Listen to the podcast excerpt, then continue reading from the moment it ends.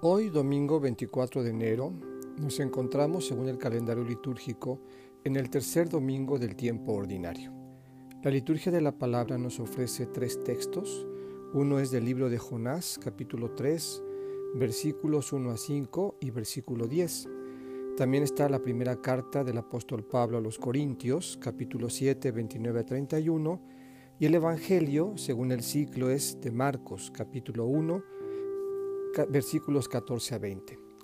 Estos textos tienen una línea en común, el llamado a la conversión, entendida como un cambio de vida en función de algo nuevo, que es el reino, un cambio de vida que supone una forma distinta de mirar, de actuar, de vivir con los demás. Quisiera por lo pronto eh, ofrecerles la lectura del Evangelio que como ya dije está tomado de Marcos. Después que arrestaron a Juan Bautista, Jesús se fue a Galilea para predicar el Evangelio de Dios y decía, Se ha cumplido el tiempo y el reino de Dios ya está cerca. Conviértanse y crean en el Evangelio. Caminaba Jesús por la orilla del lago de Galilea cuando vio a Simón y a su hermano Andrés echando las redes en el lago, pues eran pescadores. Jesús les dijo, Síganme y haré de ustedes pescadores de hombres. Inmediatamente dejaron las redes y lo siguieron. Un poco más adelante, vio a Santiago y a Juan, hijos de Zebedeo, que estaban en una barca, remendando sus redes. Los llamó y ellos, dejando en la barca a su padre con los trabajadores, se fueron con Jesús. Esta es palabra del Señor.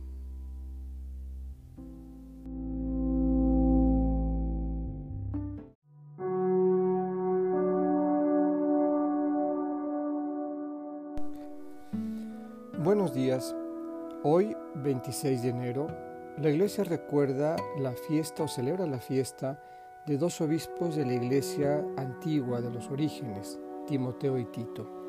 Ellos, cumpliendo la voluntad del Señor de llevar el Evangelio a todo hombre, fueron reconocidos por sus capacidades, por sus virtudes, pero sobre todo por su entrega.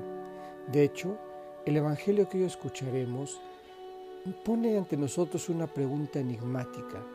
¿Quiénes son mi madre y mis hermanos? Al parecer para el Evangelio no es la condición, lo que somos o lo que creemos ser, lo que pone como centro de atención una elección o un envío, sino principalmente ser capaces de escuchar la palabra y ponerla en práctica. Para ello, invito a que escuchemos este texto del Evangelio de Marcos, del capítulo 3, versículos 31 a 35. Dispongámonos con atención y silencio orante para escucharlo y hacerlo nuestro. En aquel tiempo llegaron a donde estaba Jesús, su madre y sus parientes. Se quedaron fuera y lo mandaron llamar. En torno a él estaba sentada una multitud cuando le dijeron, Ahí fuera están tu madre y tus hermanos que te buscan. Él respondió, ¿quién es mi madre y quiénes son mis hermanos? Luego, mirando a los que estaban sentados a su alrededor, dijo, Estos son mi madre y mis hermanos, porque el que cumple la voluntad de Dios, ese es mi hermano, mi hermana y mi madre. Esta es palabra del Señor.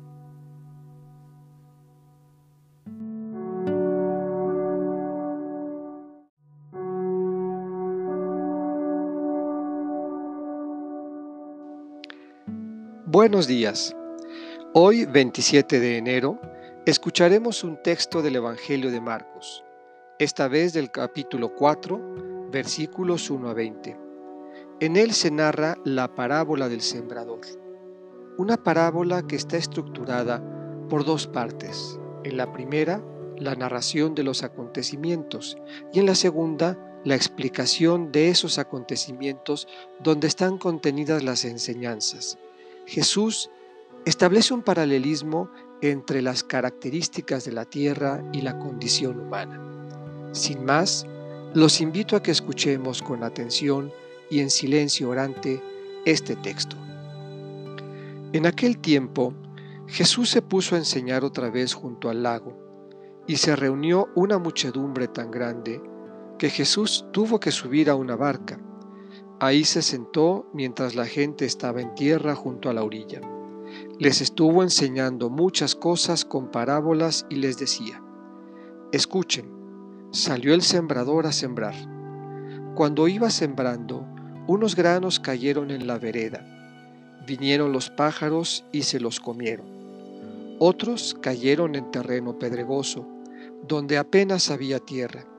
Como la tierra no era profunda, las plantas brotaron enseguida, pero cuando salió el sol, se quemaron y por falta de raíz se secaron.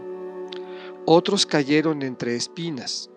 Las espinas crecieron, ahogaron las plantas y no las dejaron madurar.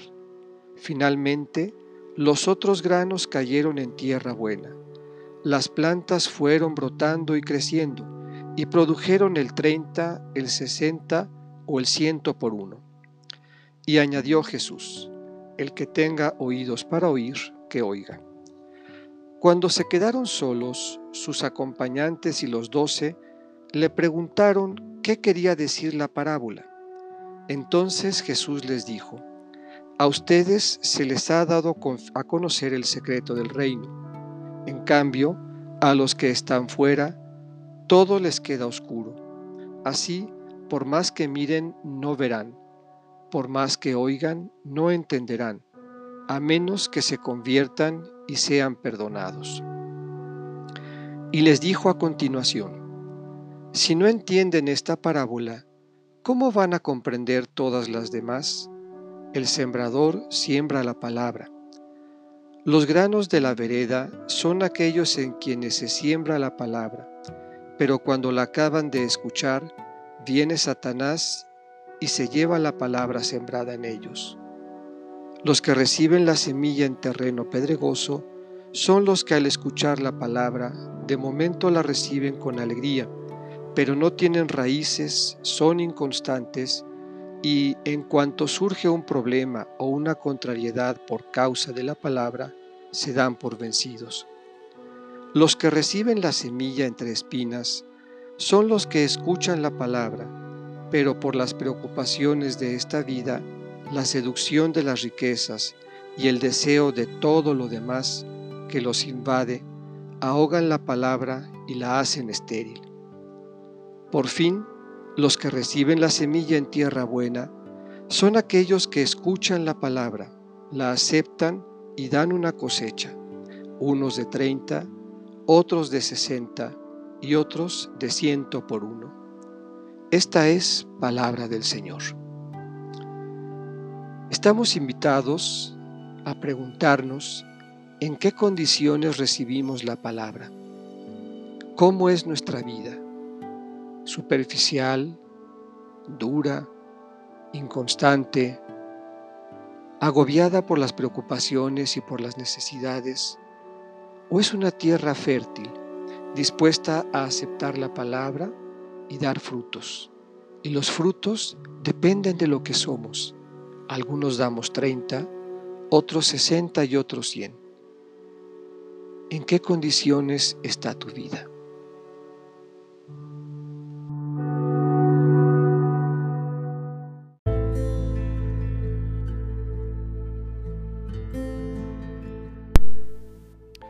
Buenos días.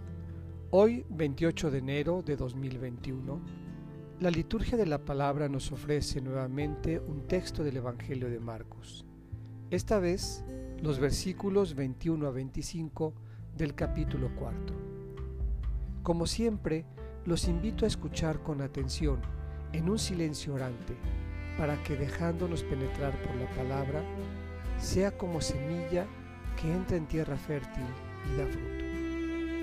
Escuchemos con atención. En aquel tiempo, Jesús dijo a la multitud, ¿acaso se enciende una vela para meterla debajo de una olla o debajo de la cama? ¿No es acaso para ponerla en el candelero? Porque si algo está escondido, es para que se descubra, y si algo se ha ocultado, es para que salga a la luz. El que tenga oídos para oír, que oiga. Siguió hablándoles y les dijo, pongan atención a lo que están oyendo. La misma medida que utilicen para tratar a los demás, esa misma se usará para tratarlos a ustedes, y con creces. Al que tiene se le dará, pero al que tiene poco, aun eso poco se le quitará. Esta es palabra del Señor. Dejémonos cuestionar y preguntémonos qué lugar ocupa la verdad en nuestra vida. ¿La ocultamos o dejamos que nos ilumine? ¿Hay algo oculto en nuestro corazón que no queramos que se sepa? Pensemos que la verdad nos hace libres.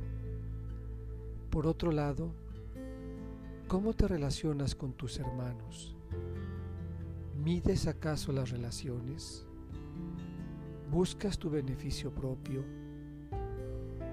¿O amas generosamente, sin medir, sin juzgar, sin ver la paja en el ojo ajeno? El que tenga oídos para oír, que oiga.